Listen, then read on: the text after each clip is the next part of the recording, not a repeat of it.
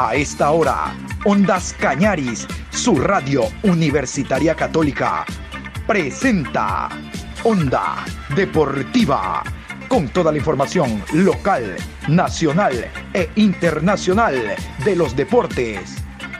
Comenzamos.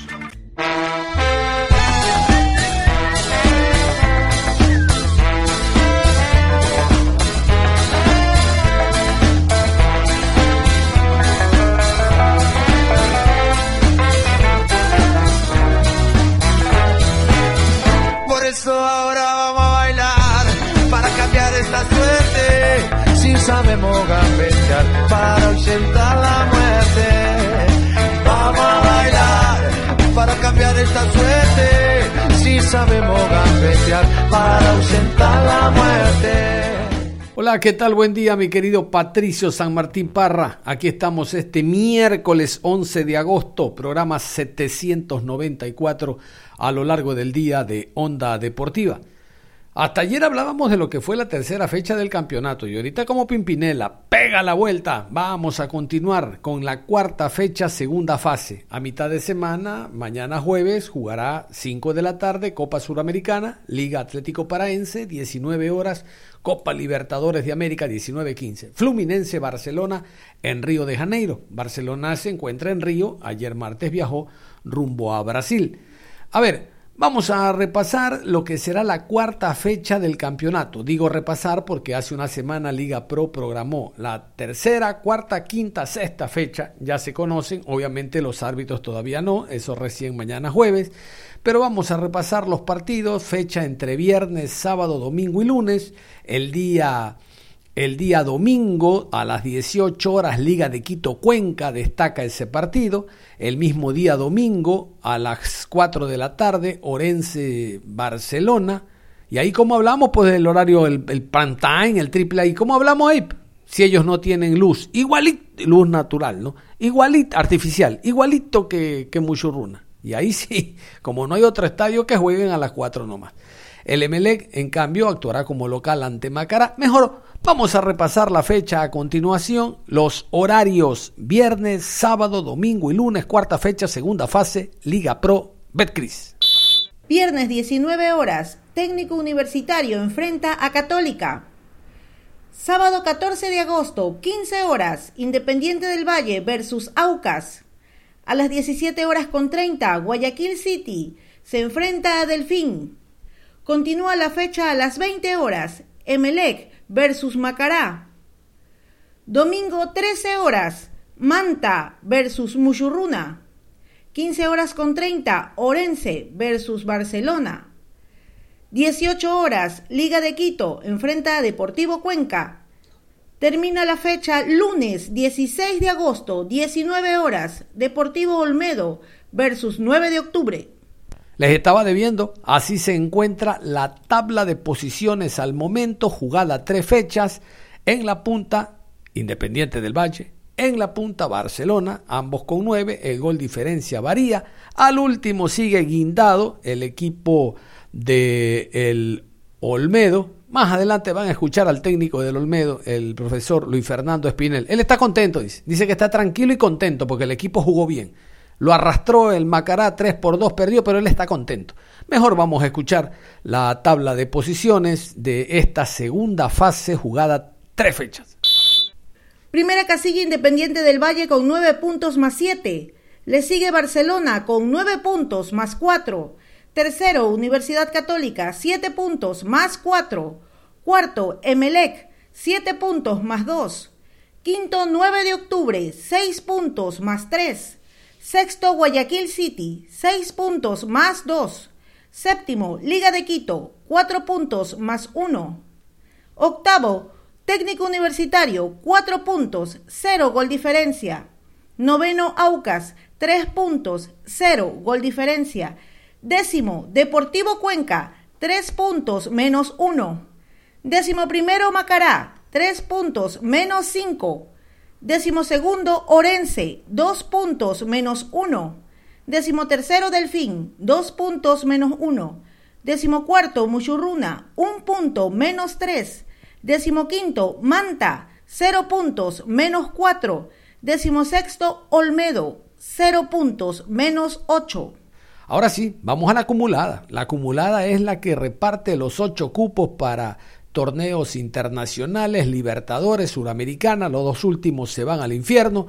Vamos a escuchar cómo se encuentra la tabla, sobre todo interesa para conocer, reitero, quiénes salvan el año económicamente yendo a un torneo internacional. Escuche, su equipo se encuentra así. Escuche, la acumulada. Primero Emelec, 41 puntos más 17. Segundo, Barcelona, 40 puntos más 22. Tercero, Independiente del Valle, 36 puntos más 16. Cuarto, Universidad Católica, 32 más 15. Quinto, Liga de Quito, 29 puntos más 4. Sexto, Muchurruna, 26 puntos más 5.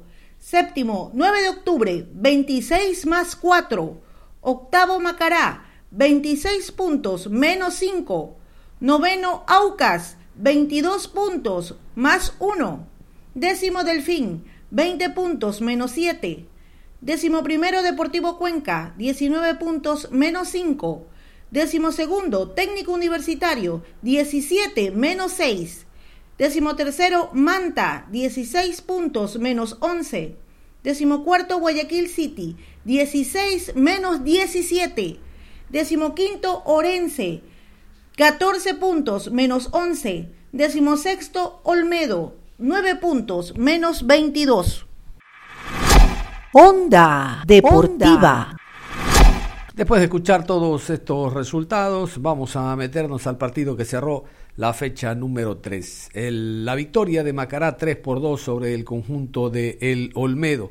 En el Olmedo está Luis Fernando Espinel como director técnico, él es ecuatoriano, quiteño concretamente, lo vamos a escuchar en la rueda de prensa, con cosas que realmente no compartimos. ¿no? La primera, él dice que se va feliz, se va tranquilo, porque el equipo respondió. Yo que me voy a ir tranquilo teniendo ocho, puntos y que se me esté quemando la cola a punto de perder categoría. No me puedo ir tranquilo. El hombre se va tranquilo. háganle eh, ver que perdió. A lo mejor él cree que marcando dos goles ganó. No, el equipo perdió, está último. Está último. Ya perdió el apellido materno, va a perder el paterno y después el nombre. Hay que decírselo. Después dice que a la, ha pedido ocho jugadores y que depende de la Liga Pro que se lo habiliten. No, díganle que es la presidenta, que tiene que tener dinero para sustentar los jugadores que inscribe. No es la Liga Pro. La Liga Pro inscribe en base a eh, el dinero y el respaldo que hay. Mañana yo quiero traerlo a Messi, pero si tengo para pagar a Montalvo y no a Messi, no, no lo puedo traer. Entonces es problema de la dirigencia, no de la Liga Pro. Díganle también que se fue la mitad del equipo porque no le pagaron y que la presidenta tiene demandas a millares surgir. No es la Liga Pro, es la presidenta. Y tercero, lo van a escuchar que dice que, bueno, el partido fue parejo, así son los clásicos eh, del centro del país. Y también dijo que el partido se definió por una pelota detenida, pelota parada, dicen los, los técnicos, como que la pelota tiene pie, pelota parada. Háganle notar que la pelota detenida forma parte del partido, forma parte del compromiso. ¿O qué? Un tiro libre no es del partido. Un tiro indirecto no forma parte del partido. No, hay que estar concentrados y no perder las marcas. Campeonatos mundiales se han perdido con pelota detenida. No se va a decir un partido de estos. Equivocadito. Por eso es que los técnicos nacionales, nosotros, tenemos pocos chances de entrar a equipos grandes. Porque esgrimimos razonamientos como estos, que en unos casos van de la mano con la ignorancia, cuando dice que Liga Pro debe de habilitarlos y no su presidenta, y en otras con lo risible, que es una pelota detenida nada más y él se va tranquilo, se va, se va conforme. Yo no estaría conforme. Ya mismo el equipo pierde categoría y yo quedo mal. Ahora, si no le importa quedar mal a él, bueno, es otra cosa. Luis Fernando Espinel se llama este ejemplar. Vamos a escucharlo, director técnico ecuatoriano.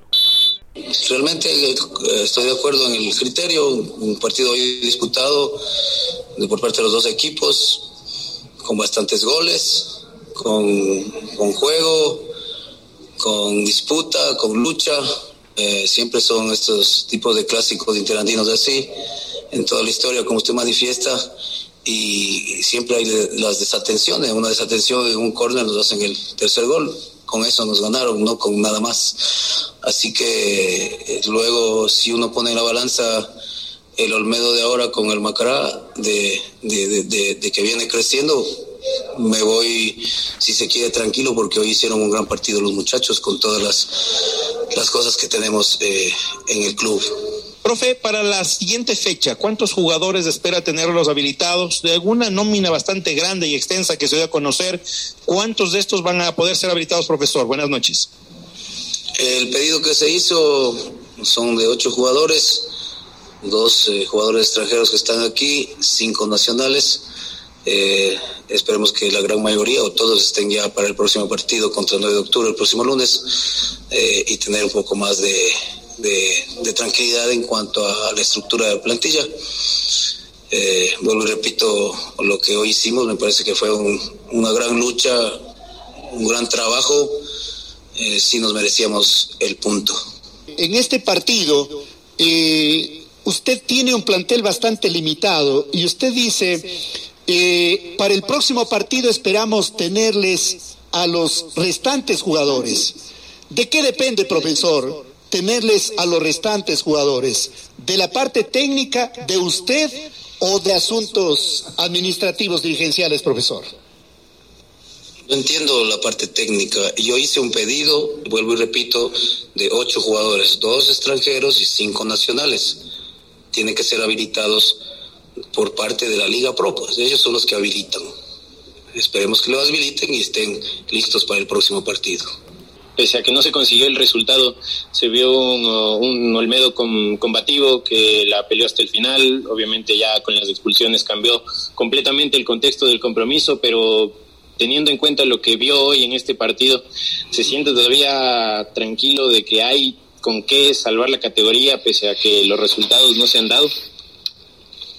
Lógicamente que sí, eh, para eso estoy aquí, ese es el reto que tengo, eso es lo que plantea la directiva. Hoy se vio un cambio en cuanto a, ser combativo, a luchar, a estar un poco más sólido. Eh, por eso decía hace un momento, si ponemos en la balanza el Macará de hoy con el Olmedo por lo que está pasando, seguramente todo el mundo decía Macará 6 a 1 en, la diferencia y no fue así con un gol de bola parada nos ganaron. Y lo demás fue de igual a igual, pese a que tenemos todos esos pequeños eh, problemas en cuanto a plantilla, etcétera, que ya es de dominio público, pero si reforzamos como lo que estamos esperando para que el día eh, miércoles máximo ya estén habilitados todos los muchachos, imagínense junto a estos muchachos que hoy lucharon, eh, tenemos con qué para pelear, aún faltan muchas fechas. Boris Fiallos estuvo al frente en la rueda de prensa, todavía no está el documento habilitante de Paul Vélez, el técnico nacional. Dice Boris Fiallos con acierto que todavía no se observa la mano del técnico, no tiene una semana de haber llegado, de que eso le va a costar, sobre todo porque hubo dos etapas diferentes, en la segunda se perdió el orden, Fiallos lo reconoce, el equipo de al frente muy ordenado nos hizo ver mal, sí señor, esto demandará trabajar algunas fechas, porque hay que ser compacto y equilibrado en defensa y en ataque. Vamos a escuchar al ecuatoriano Boris Fiallos, asistente técnico de Paul Vélez. Es una transición que nos va a costar. Esperemos que en el menor tiempo posible nosotros podamos adaptarnos al, sistema y a la filosofía del profe Vélez. Eh, hay muchos jugadores que que recién lo están conociendo, la forma de trabajar, les va a costar, pero yo creo que la, estamos apelando a la inteligencia, a la capacidad de ellos para que la adaptación a la forma de, juego eh, sea lo más pronto posible y esperemos, esperemos que en esta semana que tenemos para trabajar ya eh, los chicos que lo están conociendo eh, se adapten muy, muy, muy pronto, ¿no? en tan poco tiempo uno puede decir el efecto Vélez, ¿no? Habíamos encontrado hoy en Macará dinamismo, movilidad, que no se había podido rescatar de las fechas precedentes, sobre todo post Copa América.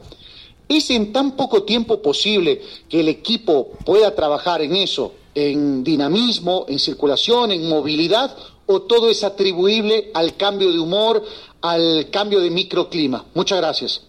Bueno, yo creo que es eh, un poco de esos aspectos que usted menciona la frescura que el profesor vino a imponer eh, en esta semana ayudado muchísimo en la parte motivacional, el trabajo táctico que de pronto en dos o tres días que eh, el profesor quiso implantar o decidió implantar, en pasajes del partido se lo pudo observar, se lo pudo mirar, pero como decía, no hay todavía jugadores que eh, todavía les cuesta eh, adaptarse al, a la forma de juego del profesor.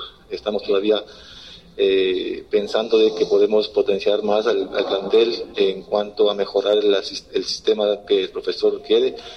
Y creemos, confiamos en cada uno de nuestros muchachos que, que vamos en, en, el menor tiempo posible, vamos a jugar a la idea que, que queremos todos. Todavía quedan esos aspectos de defensivos por mejorar y es igual de, de igual forma todavía hay que recuperar algunos jugadores pero ¿con qué se queda de, este partido de lo bueno? Y también obviamente siempre hay cosas que, que no gustan dentro del compromiso, entonces y también de lo malo que, que le pareció para que pueda mejorar Macará y obviamente corregir de cara a los próximos partidos. Muchas gracias, profe. Eh, yo creo que en el primer tiempo tuvimos algunos inconvenientes por los costados, por las bandas.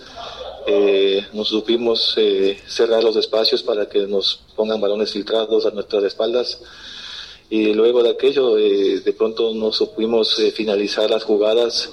Fuimos un equipo que siempre propuso, intentó atacar por todos los sectores. Nos encontramos con un equipo muy ordenado, muy fuerte en la marca y nos costó finalizar las jugadas, eh, resolver las jugadas. Entonces nos quedamos con la actitud, con el sacrificio, con la idea del equipo en, en, en, en hacer lo que el profesor dispuso en la semana de entrenamiento y creo que eh, los tres puntos nos ayudan para, para motivarnos y seguir trabajando.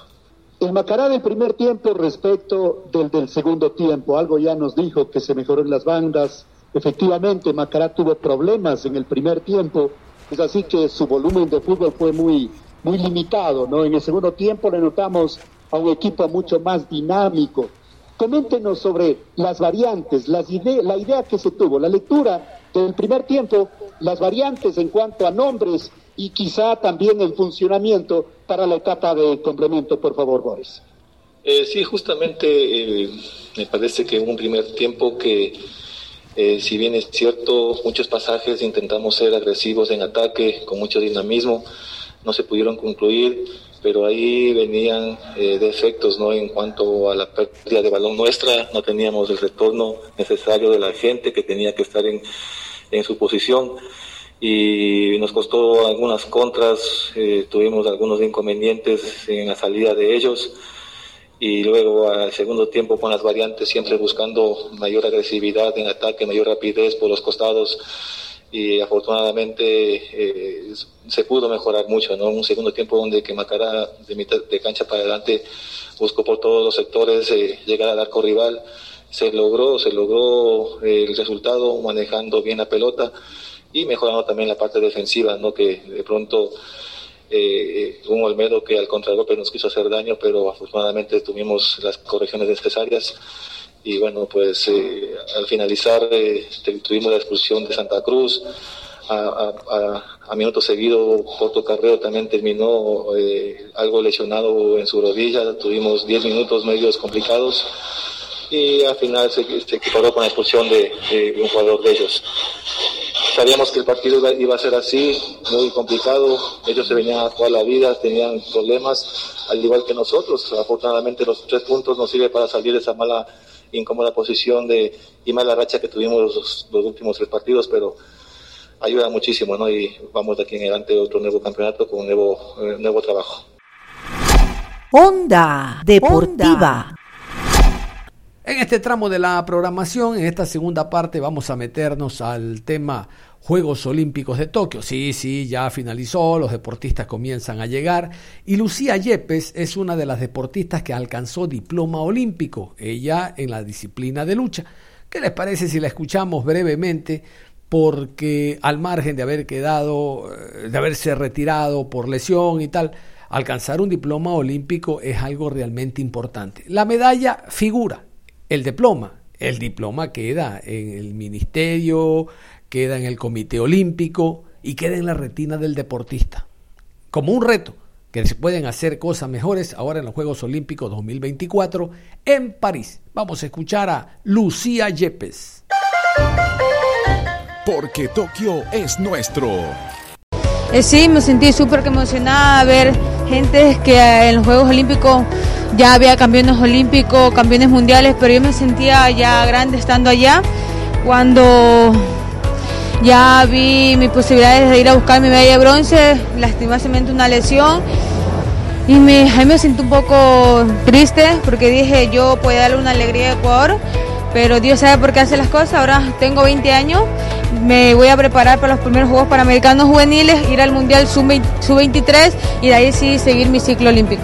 Eh, sí, me siento muy feliz ver cómo el, el ministro eh, nos está apoyando, nos está enviando sus mejores vibras, siempre estando ahí pendiente, escribiéndonos y todo. Y bueno, vamos para adelante que el deporte va a cambiar y ahora Ecuador ha hecho mucha historia ahorita. Gracias. Y para cerrar, el siempre campeón Jefferson Pérez da un análisis, un balance de lo que ha significado estos Juegos Olímpicos de Tokio. ¿Quién mejor que Jefferson Pérez con la inteligencia, con la experiencia y el conocimiento de causa para analizar el comportamiento de los deportistas, de la dirigencia y de lo que se espera para los próximos Juegos Olímpicos. Jefferson Pérez hablando de todo y también eh, en parte nos recuerda cómo fue su preparación para alcanzar la presea dorada. Aquí el cuencano de oro, Jefferson Pérez. Porque Tokio es nuestro. Extremadamente contento, extremadamente feliz, emocionado que la delegación ha abierto esta, esta gran cantidad de resultados positivos basados en el propio esfuerzo de sus deportistas, en su propia capacidad, y eso hay que reconocerlo. Pero también aún emocionados y esperanzados de ver competir al equipo paraolímpico que inicia sus jornadas en Tokio la próxima semana, así que Ecuador, esta gran participación eh, será culminado una vez que nuestros deportistas paraolímpicos eh, eh, puedan participar en el mismo. Y, tengo mucha fe, muchísima seguridad que el equipo paraolímpico seguramente hará, si no igual participación, yo creo que mucho mejor probablemente, porque eh, todo el esfuerzo y la preparación que ellos han hecho se, tiene mucha esperanza. acepté una gentil invitación de, del con, el, mm, concentración deportiva de Pichincha, en los cuales de manera gentil me invitaron a ser parte de, del equipo de recepción de nuestras campeonas y yo por supuesto súper honrado, ¿no? ¿Qué ciudadano en el país no quiere sentir esa honra de poder acompañarles, saludarles, ¿no? Apenas ellas aterricen en territorio ecuatoriano y, yo había pedido que aceptaría siempre y cuando eh, no tuviera espacios en los, en los medios de comunicación, porque las estrellas son ellas. Ellos habían aceptado con mucha generosidad y me decían que estaría solo junto a los familiares, ¿no? Entonces, efectivamente, cuando llegamos al aeropuerto, estuvimos en una sala especial que tuvieron la generosidad de permitirme ingresar junto a los familiares. Sin embargo, al estar autoridades presentes en esa área, que éramos pocas personas, pues se filtraron algunas imágenes de mis abrazos, de mis afectos, de mis sentimientos y emociones con nuestras campeonas. Lo reitero una vez más, eh, me habían comunicado que esto iba a ser un espacio privado.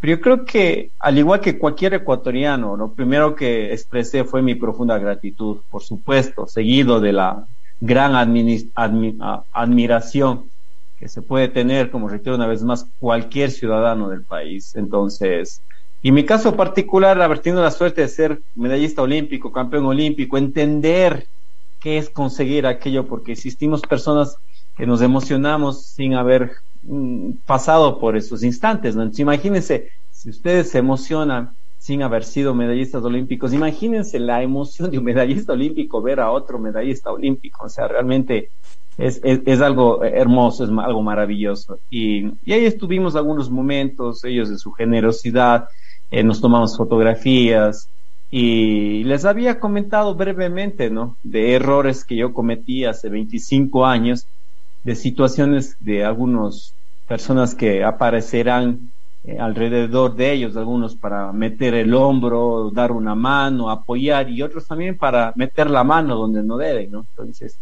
como dije, yo creo que hace 25 años cometí muchos errores y me encantaría que la construcción que ellos tengan como, como líderes sociales vaya mucho más allá de un ámbito deportivo. Las deportistas, al igual que los organizadores, me invitaron gentilmente a subirme en el bus de la Victoria, en el bus que hizo una caravana desde Tababel hasta Quito. Y quizás incluso ante molestias de algunos que gentilmente me invitaron, les dije que no, que no voy a subirme, porque ese es un espacio de ellas. Y, bueno, al final aceptaron mi, mi decisión, ¿no? Y yo creo que es eso, ¿no? O sea, si bien es cierto, para mí es un poco delicado porque habrán personas que dirán, qué bien que no te hayas subido porque es un espacio para las deportistas, pero habrá también aquellos otros que dirán, pero ¿por qué no te subiste? Pues si te estaban invitando, o sea, estás rechazando una invitación. La gente siempre va a hablar, la gente siempre va a hablar bien, la gente siempre va a hablar mal. ¿Y de qué depende que la gente hable bien o hable mal? Depende de la riqueza de su corazón. Algunas personas ven un bosque feo, otros ven un bosque hermoso siendo exactamente el mismo bosque. Entonces, todo depende de la grandeza de su corazón. Alguna gente, luego yo les pedí a las deportistas, dije, ¿crees que es posible que me regalen? Quiero un regalito, un regalito, y el regalito es tomarme una foto con ustedes. Dijeron, sí, sí, por supuesto, y ya estaban ahí con las medallas. Dije, ¿te molesta si a lo mejor me tomo yo con mis medallas? Me dijo, espectacular, por favor, mándame esa foto, yo quiero esa foto. Dije, claro, la emoción era mutua, nos tomamos las, las fotos con nuestras medallas los tres, y claro, algunas personas, eh, y eso subí a mis redes sociales que de manera inmediata fueron replicados, ¿no? Entonces, algunas personas emocionadas ver a sus medallistas olímpicos, me hubiera encantado tener a Richard Carapaz, pero ustedes recuerden, amigos, está en España. O sea, no puedo decirle, oye, Richard, cógete el Concord, porque además ya ni existe, ¿no? Y vente inmediato, tomémonos una foto, ¿no? O sea, no, no, no es así. Entonces, algunas personas cuando vieron la fotografía, el 99% se emocionó y, y, qué lindo, ¿no? hubo un, perdónenme utilizar estos términos tan groseros en, un medio tan público y tan eh, eh, respetuoso, pero hubo algunos pendejos que dijeron, pero falta Richard Carapaz. Entonces, dentro de la molestia, mi equipo me dice, mira, alguna gente escribiendo eso, y respóndeles que le traigan al Richard, pues, o sea, entonces, eso siempre va a pasar. Aquella gente que, como te digo, ve la quinta pata al gato donde no existe, y, yo tengo que reconocer mi, profunda gratitud. las campeonas eh, fueron extremadamente gentiles, extremadamente generosas, su familia, unos bellos, eh, cuando me vieron, me pidieron fotos, firmas. La verdad es que lo que yo sí puedo es eh, expresar mi profunda, profunda gratitud respetuoso y agradecido con el esfuerzo de los deportistas. Sí, efectivamente, incluso yo recuerdo que antes, semanas antes del evento, todos decían, bueno, ¿crees que saquemos una medalla? Y muchas veces dije, seguramente vamos a obtener más de una medalla. Entonces, incluso hay un periodista en la ciudad de Cuenca que sacó literalmente lo que dije. Y dentro de lo que dije, eh, había mm, mm, no adivinado, amigos. en el deporte no hay adivinanzas. En el deporte es estadística, pero también lo que te dice el chungo, no lo que te dice el corazón.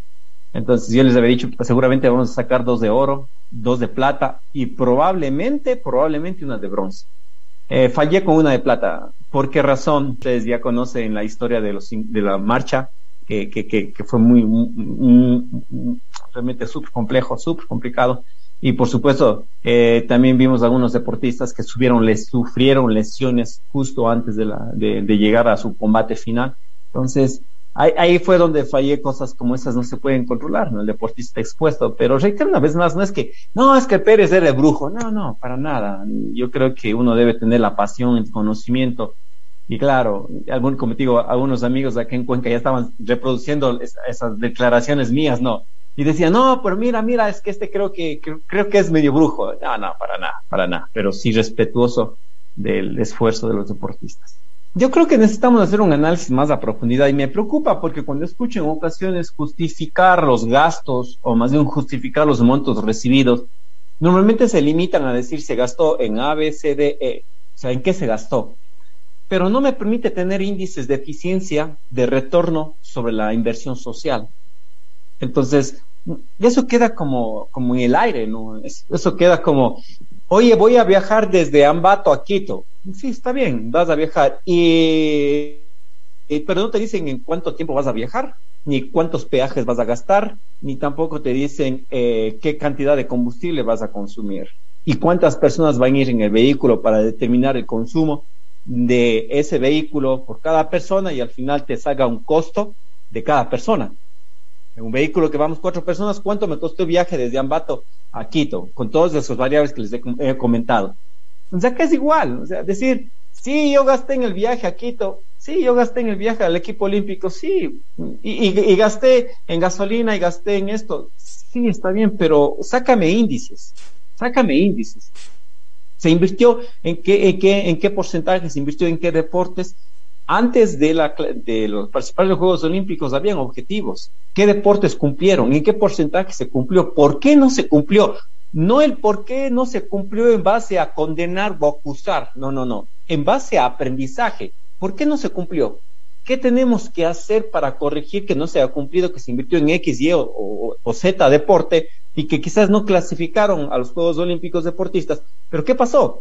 Y por el otro lado, ¿Qué pasó con aquellos deportes que probablemente eh, clasificaron mucho más deportistas de lo que se tenía planificado originalmente? Revisemos, o sea, yo sí creo que en este momento se debería tener la inteligencia eh, suprema de alguna manera, o la inteligencia necesaria, perdón, mejor dicho, para hacer unas evaluaciones. Pero evaluaciones a profundidad, pues no evaluaciones Ecuador hemos ganado medallas olímpicas, lo mejor del universo. Sí, saben que cuando yo tuve la suerte de ganar algunos eventos mundiales, hacía evaluaciones, o sea, cuál fue mi velocidad, eh, cuál fue mi nivel de desgaste, porque luego hacíamos química sanguínea, no, no, nos, no nos íbamos después de la competencia a farrear y acabarnos, a acabarnos todo el trago del mundo. Por el contrario, hacíamos evaluaciones internas a pesar de haber ganado. ¿Cuál fue la velocidad? ¿Cuál fue las marcas cada dos kilómetros? ¿Dónde estuvieron los otros deportistas? ¿A qué velocidad iban ellos? ¿A qué velocidad iba yo? ¿Cuál fue mi desgaste calórico? ¿Cuál fue la, la cantidad de líquidos que ingerí en mi cuerpo? Es decir, tener la inteligencia, ese instinto natural de decir, algo debe estar por mejorar. Yo creo que nuestra delegación ecuatoriana, sin quitarle méritos, y esto concentrado en el esfuerzo de los deportistas, es brillante, es brillante pero deberíamos ser un poquito más eh, investigativos, ¿no? Ver qué cosas se hizo bien, qué podemos corregir y qué debemos potenciar. Cerramos la información deportiva a esta hora de la mañana. Los invitamos a que continúen en sintonía de Ondas Cañares.